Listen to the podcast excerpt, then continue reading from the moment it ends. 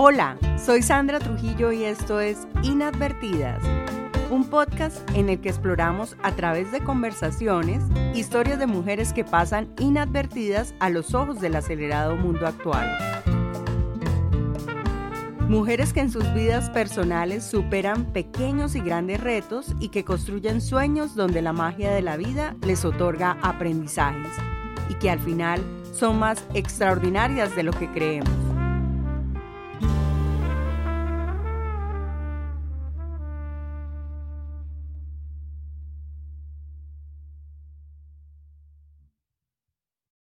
Hoy estaremos conversando con Claudia Calle. Su esencia es servir sin importar a quién. Trabajar por la comunidad ha sido gratificante para ella, pero se ha topado con personas que no lo hacen desinteresadamente. La solución desde el Estado para las necesidades de la gente no solamente es darles el pescado, sino también enseñarles a pescar. Es importante concientizar y enseñarle a la gente a salir del miedo, de las angustias y quejas, porque de ellas surge la enfermedad. En su contacto con la naturaleza, se ha sentido abrazada por ella, porque también es un encuentro con una misma, siente una conexión infinita con el cosmos, una sensación mágica. Actualmente estudia las plantas y porque advirtió que los abuelos poseen una sabiduría ancestral en relación con ellas, por eso va a escucharlos para compartir y aprender de ellos. Piensa que somos nuestro propio remedio, que las plantas nos curan lo que queremos y obran según nuestra intención. Quiere compartir su saber herbolario y complementarlo con el saber de las culturas indígenas. Vamos a escuchar a esta tercera mujer que nos acompaña en Inadvertidas, un podcast de mujeres que muestran su valor humano a través de lo cotidiano de sus vidas. Claudia, bienvenida. Bienvenida a Inadvertidas. ¡Wow! ¡Qué maravilla! Muchísimas gracias, Sandra. De verdad que es un halago poder estar acá mm, contigo. Nos encontramos en la vida y yo creo que hicimos como un clip bonito del corazón y quise invitarte y quise que te conocieran el público, la audiencia, que conociera lo que haces. ¿Quién es Claudia Calle?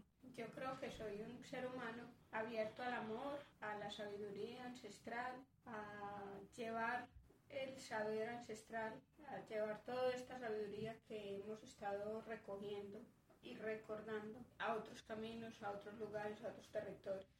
Eh, vengo del, del, norte de Antioquia, mi madre era maestra de escuela, mi padre era agricultor, una familia numerosa, dos hermanos. De los dos hermanos eh, habemos en este momento diez, los otros están en otro plano al lado de nuestros padres. De esos 10 sabemos 7 que tenemos un pensar diferente frente a la vida, frente al existir y al trasegar por este hermoso camino de, esta tierra.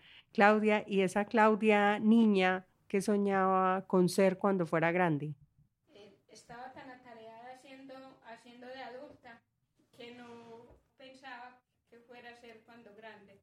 Pero sí, sí recuerdo que yo decía que quería ser médica, que quería sanar a otros. Bueno, y dices que esa niña estaba atareada, esa niña estaba atareada en labores de la familia, en ayudar a los hermanos, porque fueron muchos hermanos, cuidando su casa o en las labores. Cuéntanos un poquito qué hacía esa niña que mantenía atareada. Teníamos en la casa, como éramos tantos entonces, mamá trabajaba obviamente siendo educadora entonces los más adultos íbamos bajando en escalón, pero hubo una particularidad que los adultos empezaban a emigrar, entonces a buscar justamente otras oportunidades. Entonces mi hermano mayor y mi hermana mayor se fueron a la ciudad y luego los que lo seguían también y así, hasta que fuimos quedando las menores con los menores. En mi caso, quedé con mis dos hermanas menores y prácticamente yo era la que las cuidaba hasta que faltó una de ellas y ya me tocó cuidar la otra, custodiar otra que quedó. ¿Y hasta qué edad cuidaste a las hermanas menores? Hasta los 12 años, 13, 13 años. O sea, ¿tú tenías a esas cuántos años? Cuando cuidaba a mi hermana menor, yo tenía 5 años, ella tenía 2 años. Yo la cuidé cuidé a esa hermana menor hasta que tuve nueve años y Mm. medio.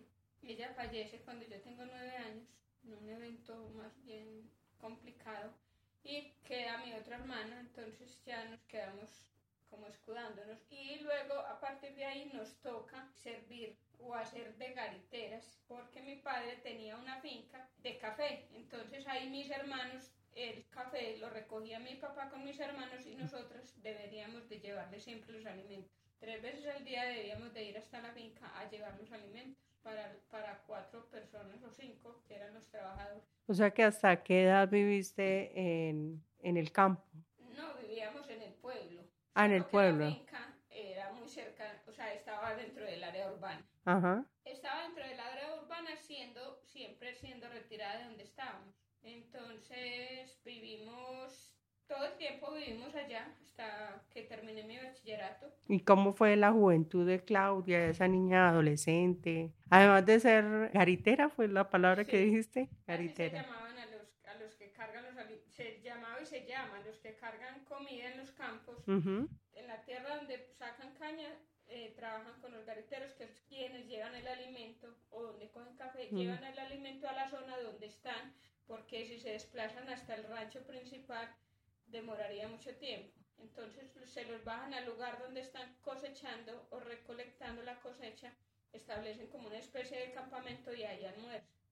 Claro. Así hacen con los que también cortan caña y los que cogen café, recogen café. Entonces la juventud, yo digo que se me fue en esas, en, en estar trabajando.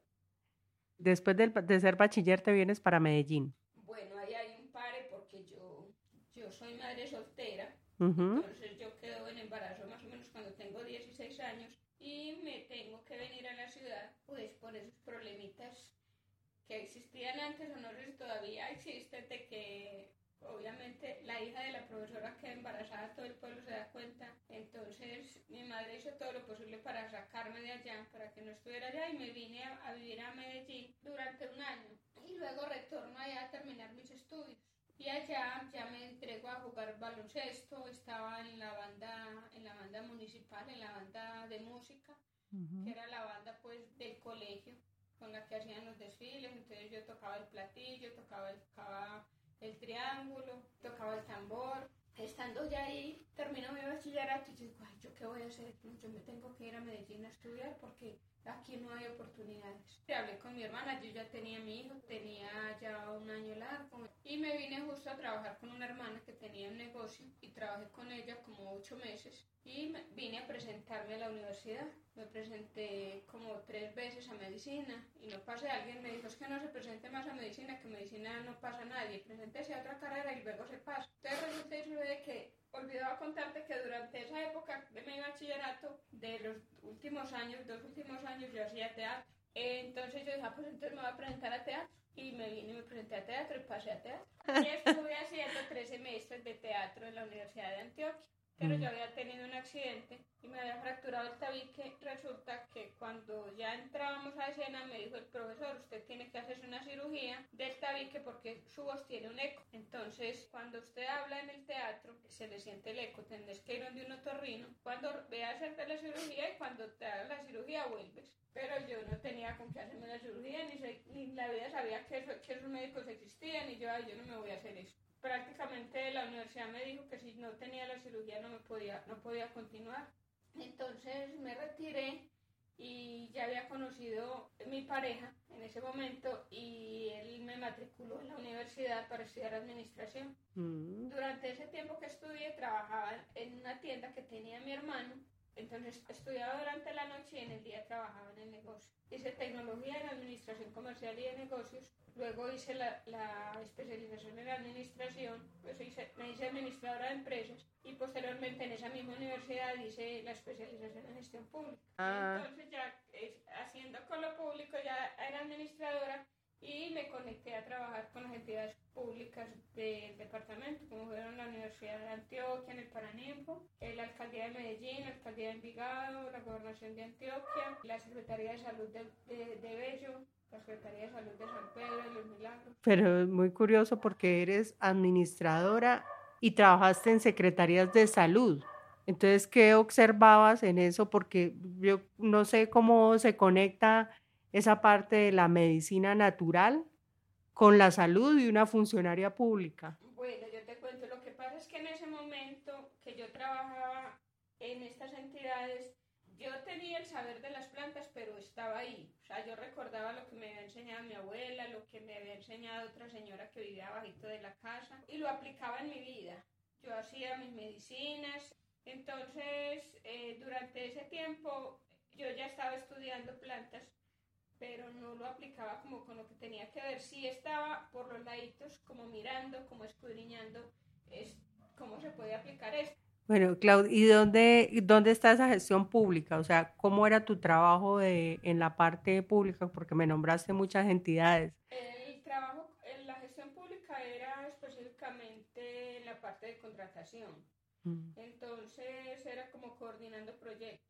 Proyectos con, con, la comunidad. Estuvimos ejecutando el proyecto del metro. Cuando el metro decidió sacar el proyecto de educadores educativos, o los jóvenes bachilleres educadores educativos, se hizo una campaña muy fuerte vinculando toda la población, no solamente los jóvenes bachilleres, sino técnicos, los jóvenes bilingües y los jóvenes capacitados que tenían alguna discapacidad, sobre todo capacidades de motricidad cualquier tipo de discapacidad. Y estuvimos trabajando con el tema del lenguaje de señas.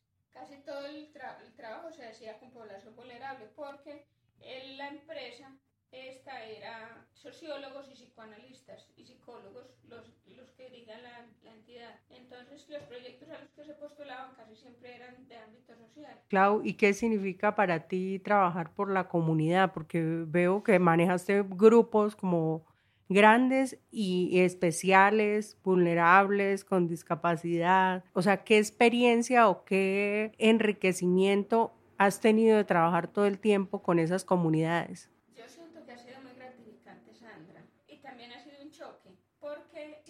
manejado demasiados intereses. Entonces ahí hay una problemática muy grande en el tema político y en el tema público, porque siempre los políticos son los que resuelven y disponen del recurso público, de lo público. Personas que no tienen integridad, que les falta amor por la comunidad, que llegan allá es con un propósito. El único propósito de ellos es conseguir dinero. Entonces yo tuve varias dificultades porque me tocaba atender población vulnerable. Entonces, que a mí se me cayó la casa, que me atendieron y no me dieron nada, no me hicieron ninguna ayuda.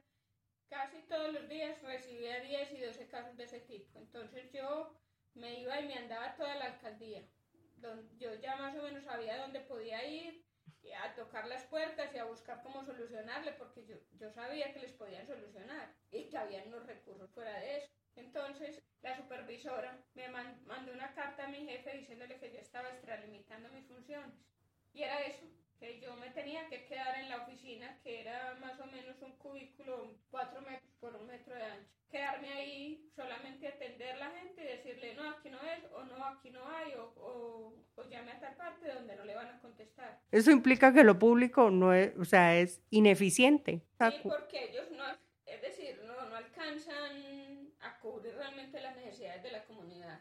Mm. Cuando ellos son montados allá o son encargados, digámoslo así, un candidato decía, nosotros somos sus empleados, le decía al pueblo, nosotros somos sus empleados, ellos son los empleados de nosotros, nosotros somos los que los leímos, que nosotros pagamos los impuestos. Claro. Y con nuestros impuestos y nuestro trabajo es que ellos están allá. Y ellos se suben allá a ver cómo dilapidan y cómo disponer los recursos a favor de ellos, que no tiene presentación.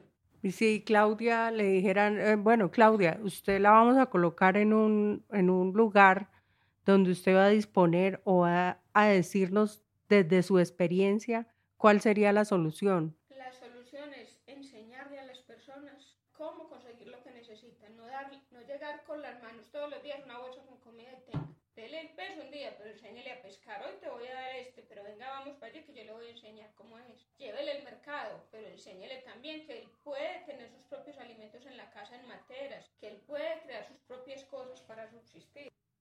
Entonces yo pienso, si a mí me dijeran cómo vamos a solucionar esto, Claudia, sería hacer campañas de concientización y sobre todo muy importante, enseñarle a la gente que salga del miedo que se miren al espejo siquiera una vez al día y que se digan, ve, qué tan bonita. Qué bueno que nos pudiéramos mirar siquiera una vez al espejo y decirnos lo valiosos que somos. y que ese miedo que está ahí afuera pululando, que los medios de comunicación diciendo nos va a llover todo el fin de semana y el solazo tan hermoso que hizo. Entonces habría que dar como un welcome y decirle a la gente, hey, despertemos, hagamos de ahí, démonos cuenta que hay otra manera de vivir. Léase si, si sea una paginita de un libro, si no le gusta leer, haga el ejercicio y usted va a ver cómo empieza a conectarse de otra manera con la vida. Claudia, entonces ahorita actualmente, ¿a qué te dedicas?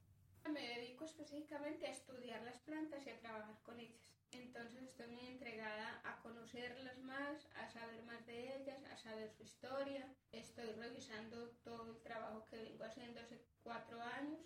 Estamos ahorita expandiendo, llevando el propósito al inicio era llevar el saber, la sabiduría ancestral de las plantas, llevarlas a otros a otras personas para que recuerden, porque toda la información está en nosotros, solo recordar. Y es muy sencillo recordarla, vaya pregúntele a su abuela, si su abuela no está, vaya a la abuela de tu, de tu vecina. Siempre en tu cuadra, en tu barrio, van a haber dos o tres abuelos que te van a enseñar y te van a recordar. Pues hagamos una tarea, recuperemos, recuperemos esas memorias ancestrales, porque tenemos esas grandes bibliotecas ocultas allá en unos hogares de ancianos, por allá tirados y, no los observamos ni los alzamos a mirar. ¿En qué momento surgió ese amor por la botánica y por la naturaleza? Cuando yo estudiaba, yo recuerdo que la materia preferida mía era la geografía y las ciencias y las ciencias naturales. De hecho, cargo un librito eh, pequeño, eh, este diccionario de biología, y esa ha sido mi alegría, sentarme a ver el librito cada que puedo, porque recordarme las células, las mitocondrias, todos los poderes de lo que nosotros somos y lo que son las plantas. Entonces es verme en ellas y era recordar a mi abuela. Yo ya venía caminando con las plantitas, ya venía en ese proceso, pero cuando surge el tema este de la pandemia, yo dije, yo creo que me voy a dedicar a, estudiar las plantitas. Y empecé a hacer, y a hacer preparaciones, y estudiar, y asistir a los talleres, y hacerme, las, hacerme ya más frecuentemente las medicinas. o sea que llevas, o sea, cuatro años realmente entregada, estudiando, juiciosa. Exactamente. Ah, y también tratando de llevar el saber a otras personas. Mi esencia es servir, sin importar a quién. El que me necesita, ahí estoy me pasaste una invitación para un taller que estás iniciando y quieres seguir, continuar con él. Entonces cuéntanos del taller, de qué se trata, qué plantas manejan, cómo es el pensum botánico. Ya te cuento que decidí lanzarme al mundo del espectáculo, como, dirían por ahí. Yo dije, tengo que expandir, llevar el, llevar el saber de las plantas. Ese fue mi propósito cuando empecé a estudiar plantas, que, que todos sepamos. Entonces, acá estoy cogiendo mi camino con una unión fraternal. Eh, mi hermano es terapeuta y escritor, ha escrito más o menos una docena de libros. Y su esposa se llama Sandara, viven en Guarne y tienen un grupo que se llama Emanciparte. Y entonces decidimos hacer un acuerdo para empezar a enseñar allá con estas personas que están dentro de ese grupo a enseñar y que quisieran que estuvieran abiertos a saber sobre las plantas. Ya inicialmente se había hecho un interludio, que es como un taller, un conversatorio, y se fue muy lindo porque se llevó ese día se llevó un armonizador y se llevó a tomar un vino de ajenjo. Entonces las personas quedaron encantadísimas. Ese día tuvieron la oportunidad de leer, de, de leer el plantarot y todos estaban encantados que hiciéramos el taller, que habláramos de las plantas, entonces nos reunimos y decidimos inicialmente trabajar con siete planticas para los estados de pánico, para los estados de ansiedad, para la inseguridad, que no me puedo dormir, que nos va a ayudar a estar centrados, a estar en calma. El taller fue de 10 de la mañana a 5 y media de la tarde. Realmente fue muy bonito pues porque siempre encontramos personas que nos pueden aportar cosas, desde lo negativo, desde lo positivo nos están aportando y sobre todo lo más lindo y lo más grato es poder llevar ese saber a otras personas, que nos demos cuenta, que todos nos demos cuenta que somos nuestro propio remedio. Ah, ok. Y que es, a ti pues yo veo que te gusta en este momento, quieres enseñar. Pero ¿cómo enseña Claudia? Eh, ¿Cómo ve las plantas? Las plantas nos curan solo lo físico, nos curan solo lo espiritual, nos, ¿qué nos curan las plantas? Las planticas nos curan todo lo que nosotros queramos que nos cubren, porque las planticas trabajan según nuestra intención. Por ejemplo, yo puedo tomar una plantica de toronjil y un sidrón intencional y decirle gracias plantica porque me vas a ayudar a centrar, voy a tener calma, voy a recuperar mi sueño, voy a descansar armoniosamente y ellas van a estar ahí para lo que tú necesitas que estén. Claro, y si yo te colocara a definir con una palabra en este momento las diferentes partes de las plantas, ¿qué significan para ti? O sea, yo te voy a decir por lo menos, dime para ti qué significa las semillas. Vida. La raíz. Universo. El tallo. Magia. La rama. Abundancia. La hoja. Amor. La flor. Alegría. El fruto. Alimento. Muy bonitas las palabras. Bueno, ahora quiero que me hables un poquito de esas sensaciones, porque como eres caminante, ¿tú cómo definirías el caminar? Yo soy caminante también, pero quiero escucharlo de ti, porque veo que tienes toda una vida de caminar y caminar en la naturaleza. Cuando yo entro, yo entro a la naturaleza, yo siento que todo lo que hay a su alrededor me abraza y me acoge. Y estoy aprendiendo a andar descalzo. Yo estoy aprendiendo a caminar descalzo. Obviamente lo hago por ciertos lugares, pero es una, una, una sensación tan mágica, tan maravillosa. Uno siente como un corrientazo, le sube a uno por el talón, la pantorrilla, los muslos, lo conecta con la columna vertebral, llega hasta el chakra corona y eso es como si uno se conectara infinitamente con el cosmos. Eso es, alguna, eso es una sensación mágica. Yo creo que no hay palabras para describirla, porque es como una alegría tan infinita que de verdad que es de sudo de solo pensar la magia y la maravilla que es entrar en comunión con la naturaleza, porque es el encuentro con uno mismo. ¿Y qué te ha asombrado la naturaleza que tú en ese caminar eh, de tanto tiempo, tú digas, yo vi esto y para mí fue algo increíble descubrirlo? Las, escuchar las personas que dicen que no hay. Lo más lindo es que hay tanto para todos, como tantas hojas tiene este árbol. Entonces es simplemente entregarnos a la magia de la creación. Bueno, y de, como eres una buena conocedora de las plantas, ¿cuál es la planta favorita de Claudia? La albahaca, la amo. La abuela albahaca la amo por su aroma, por su, por su fuerza, por esa luz que tiene, porque en cada momento de agobio, una agüita de albahaca. Y, eh, y como te gusta en general la naturaleza, ¿también tienes un animal favorito? Sí, las libélulas. Son absolutamente mágicas, hermosas. Y también las mariposas. Claro, ¿y qué piensas de la enfermedad? Pienso que la enfermedad es una manifestación de nuestros miedos. Es una manifestación de nuestras quejas, de nuestras angustias. Es la manifestación de que estoy triste, entonces me, da, me duele la cabeza. Eh, me alimento mal, entonces me da migraña, me duele el hígado. ¿Cómo? Tienes todas tus angustias y simplemente las dejas ahí, no hablas de ellas. Cuando tu boca calla, tu cuerpo habla. ¿Y cómo habla mi cuerpo? Dándome bronquitis, dándome laringitis, dándome rinitis. ¿Cuál es tu color favorito? Me encanta el amarillo, el sol, renacer, la abundancia. ¿Cuáles son tus escritores favoritos? Bueno, me gustaba mucho la literatura latinoamericana, me gusta mucho Pablo Neruda, Mario Benedetti, me gustaba, me gusta Borges, me gusta eh, la poesía de Yoconda Belli, ¿Y cuál es tu música favorita? la música clásica. ¿Alguna frase que repitas mucho, que esté contigo siempre? Lo repito constantemente. Yo puedo, siempre puedo.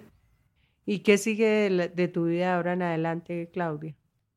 Quiero eh, compartir mi, sa- mi saber y complementarlo con las culturas indígenas. Espero poder lograr estar en, las culturas indígenas, poder compartir en algunas culturas, algunas culturas. Estoy haciendo como los contactos a ver si puedo hacerlo. Quiero viajar a otros lugares a tener la experiencia de las plantas. Entonces es como bregar en la medida de lo posible, ahondar en ese saber y llevar, llevar la medicina hasta donde más, donde más pueda. En este momento tengo un propósito muy importante y es rescatar la sabiduría ancestral de los abuelos que están en los hogares, que están abandonados, tirados. Pues la idea ser el propósito de un grupo, ir siquiera una vez por semana a un lugar, una o dos veces, en una tarde, compartir un dulce, compartir algo y escucharlos. Claudio, muchas gracias. Muchas gracias por hoy. Recuérdanos tus redes sociales para que te sigan, para que estén pendientes de los talleres, de esa... Ah, bueno, mi Instagram es arroba Claudia Patricia Calle. Ahí estaré pues compartiendo como los talleres. La idea fue invitarte como una mujer que no está inadvertida en este mundo. Muchísimas gracias por tu tiempo y por compartirnos la experiencia de vida y la experiencia también que estás viviendo. Gracias a ti por tenerme presente. Si este podcast te aportó valor, puedes seguirnos en Instagram como arroba inadvertidas y también puedes suscribirte a nuestro podcast desde tu plataforma favorita de reproducción. Podrás escuchar un episodio cada dos semanas los viernes. ¡Nos oímos!